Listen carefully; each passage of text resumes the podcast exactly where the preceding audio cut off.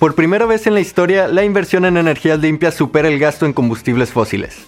Yo soy Roger Ramos. Y yo soy Carla Rivera. Esto es Hey Mercados. Y hoy vamos a hablar del desafío entre las fuentes tradicionales y las alternativas en el mercado energético. La energía es una pieza clave para sostener nuestro estilo de vida. Está en todas partes y muchas veces no la apreciamos hasta que nos cortan la luz, se va el internet, se descarga el celular y no sabemos qué hacer.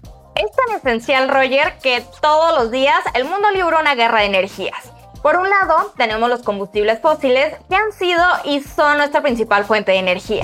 Y por el otro, están las energías limpias, representadas por fuentes como la solar, eólica, hidroeléctrica y geotérmica. Pero antes de arrancarnos con el tema, Carla, ¿qué son los combustibles fósiles? Los combustibles fósiles son nada más y nada menos que el motor de la sociedad, un motivo de guerras y uno de los principales responsables del cambio climático si nos vamos al detalle, son recursos como el petróleo, el gas natural y el carbón que se formaron hace millones de años y que por cierto se cree provienen de los dinosaurios, pero eso es un mito. En realidad vienen de las algas y el plancton. Por otro lado tenemos las energías limpias, que son obtenidas de fuentes que no se agotan y generan emisiones de gases de efecto invernadero mucho menores en comparación con los combustibles fósiles. Y aquí el mito es que las energías limpias siempre son muy caras.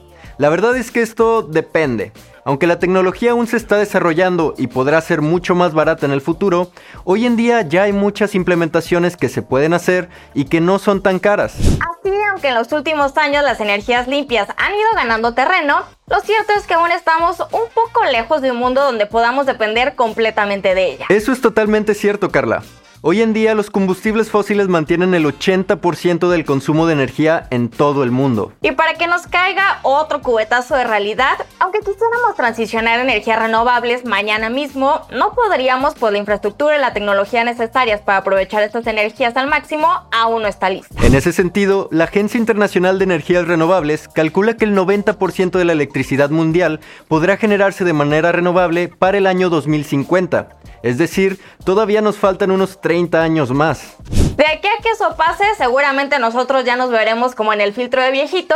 Sin embargo, es importante decir que para llegar a esa meta, actualmente necesitamos un enfoque combinado que incluya una transición gradual hacia las energías limpias. El cambio sin duda es necesario.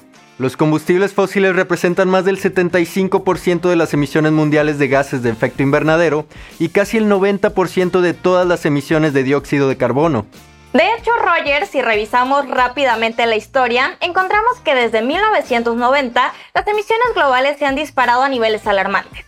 1950, justo después de la Segunda Guerra Mundial, las emisiones eran de 4 mil millones de toneladas al año para el 89 aumentaron a 22 mil millones y para el 2019 alcanzaron las 36 mil millones de toneladas. Y no solo eso, en el proceso de extracción también hemos dañado muchísimo a la Tierra.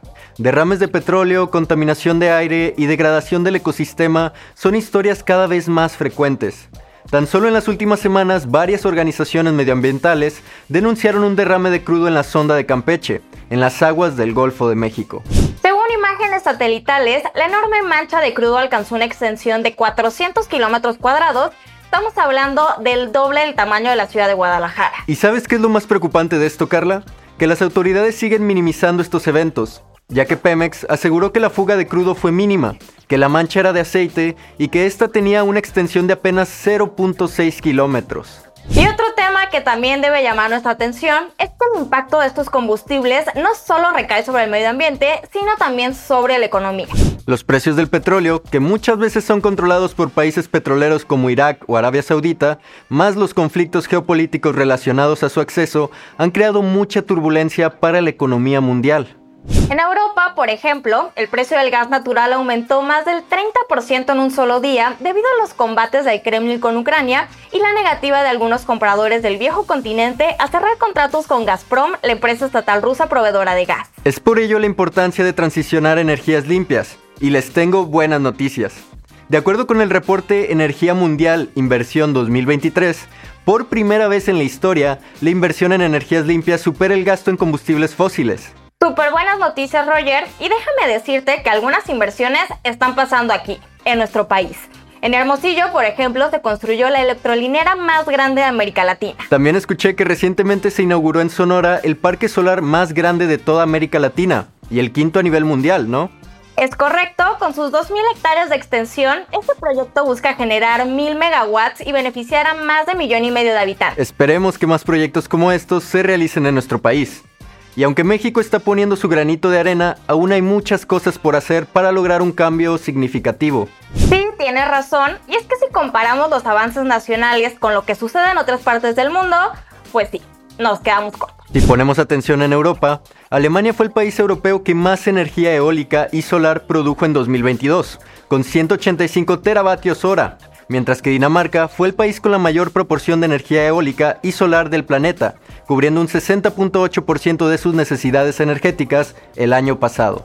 En resumen, el dilema entre combustibles fósiles y energías limpias es complejo porque las energías renovables son más sostenibles y menos dañinas para el medio ambiente, pero su producción a gran escala lleva tiempo y esfuerzo. Según la OMS, la era del calentamiento global ha terminado y la era de la ebullición global ha llegado, lo que indica una situación más crítica de la que estamos acostumbrados y por ello debemos de actuar ahora. La buena noticia es que a pesar de los desafíos, varios países están demostrando que el cambio es posible y que la apuesta por un futuro más verde puede ser una buena inversión desde el punto de vista ambiental como económico. Esto es Hey Mercados. Espero una cápsula cada dos semanas. Y no te olvides de seguirnos en todas nuestras redes para que no te pierdas una sola pieza de contenido.